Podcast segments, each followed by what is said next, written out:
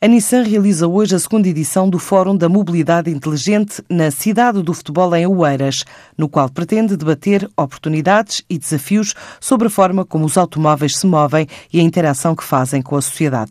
Um caminho que a marca iniciou há 10 anos. Assim revela António Pereira Joaquim, diretor de comunicação da marca na Península Ibérica. Pode parecer uma frase muito simples, que nós designamos como mobilidade inteligente, mas no fundo é falar de um ecossistema elétrico que liga eh, condutores, automóveis, infraestruturas, cidades, entidades, governos, câmaras. Portanto, é um mundo muito vasto e que vai ser essencial para os próximos anos podermos ter modelos de mobilidade totalmente sustentáveis, inteligentes e eficazes em termos de gestão de energia.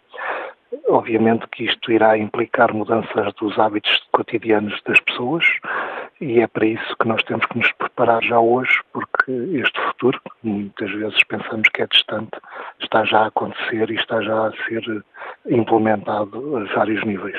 A Nissan iniciou este caminho já há muitos anos, se calhar, se pensarmos nisso, porque foi há sete anos.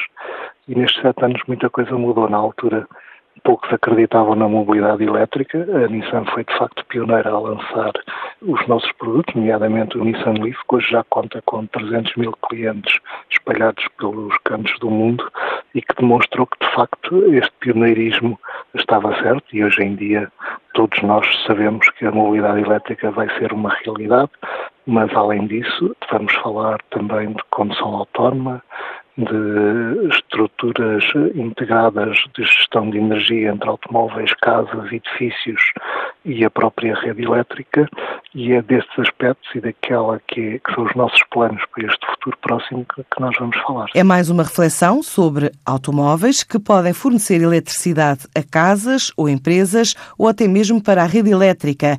Veículos que se movem com zero emissões de carbono são autónomos, interagem e conectam-se com cidades e pessoas.